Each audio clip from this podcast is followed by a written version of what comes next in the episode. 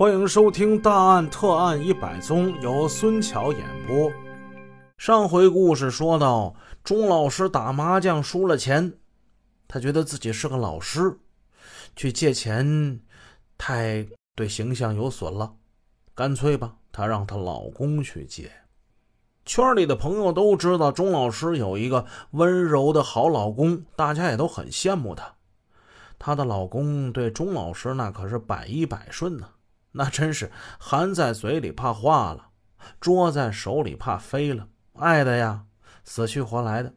也许正是这种又爱又怕的家庭氛围，造就了钟老师说一不二的性格。俗话说，每一个成功男人的背后都有一个伟大的女人。但是对于钟老师来说呢，应该是在一个沉沦女人的背后，都有一个软弱怯懦的男人。有一次，钟亚平打牌的时候，又是输得身无分文了。但是她却不慌不忙，拿出手机给丈夫打了一通电话：“喂，老公啊，你干什么呢？哎，赶紧给我送一万块钱来！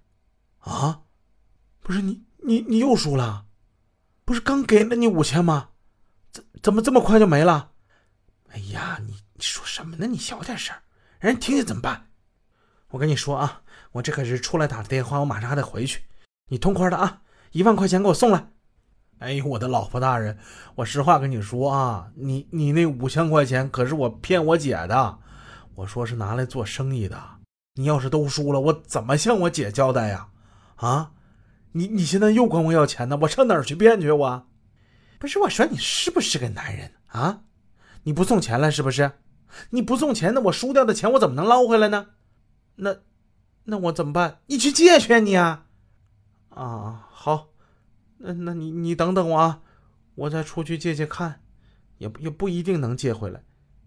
钟亚平是知道的，自己的老公啥委屈都能受，啥苦都能吃，对自己总是一味的心疼、宠爱、惯着。总之，这个男人对自己太好了，但是也已经把自己给惯坏了。这一天直到深夜。大战一天，精疲力竭的钟亚平终于回了家，将黑色的手提包往沙发上一扔，就往那松软的床上一躺，并不理会在家等待自己的丈夫，闭上眼睛一言不发。丈夫一看此等情形，就知道钟亚平今天手气肯定不好。但是男人并不甘心，他焦急地打开了老婆的手提包。把手往里一伸，摸了半天，最后索性将这手包给抖抖看看，翻了个底儿朝天，却发现这是空包一个，一个子儿都没了。男人明白了，自己后来送去那一万块钱又打了水漂。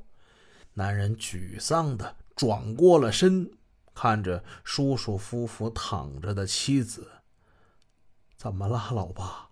啊，我刚才借的钱，那一万，你你也给输了。女人转过了身，满不在乎的反问道：“怎么了？怎么了？钱是你的命啊！啊，打牌打打打牌能有不输钱的吗？”几句话把老公就给噎住了。男人还是心疼啊，眉头紧锁。他重重的往床上压了压，老婆，六万块呀，六万块，一个礼拜就没有了。女人没有回答，仿佛为了发泄，她狠狠的扔过来一个枕头，砸在男人的身上，然后她沉沉的睡去了。现在各位听友知道了吧？钟老师的老公在家里是一个怎么样的男人呢？哎，标准的是气管炎一个。每次钟亚平打牌回家都会有两种表情，第一种表情呢就是兴高采烈的，哎，那就是赢了钱了。还有另一种表情呢，就是鼻子不是鼻子，脸不是脸。而她的老公从钟亚平的表情上就能够推断，他今天是打牌赢了呀，还是输了。又是一个礼拜天，又是一个白加黑的昼夜酣战。回到家中，她的脸色已经明白无误的告诉了老公，她打牌又输了。与以往不同的是，这次她没有说洗洗睡吧，而是凑过了身子。她对自己的老公说：“老公啊，没事儿，我呀，我认识了一个赌神。哎呀，我那那打牌那真是神机妙算呐。”逢打必赢，我想，我想请这个赌神来帮我扳他一局。啊，你在说什么呀，老婆呀？什么赌神呢？你别是赌牌赌的多，你发癔症了吧你啊？你别吓唬我啊！在家里已经等得焦急的老公忙走上前，伸出手来摸摸老婆的额头。钟亚平甩开了老公的手，一屁股坐在床上。真的，我不骗你，老公。我说这个赌神呐，可神了。就二零零二年那一年，哎，不到一年时间，这家伙赢了一百多万呢。其实钟亚平所说的这个人，她老公早就认识。说起来，这个所谓的赌神呢，正是她老公的堂姐夫。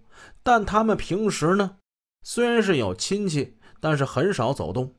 钟亚平对这个所谓的赌神在赌场上输钱赢钱的事儿，当然是早有耳闻。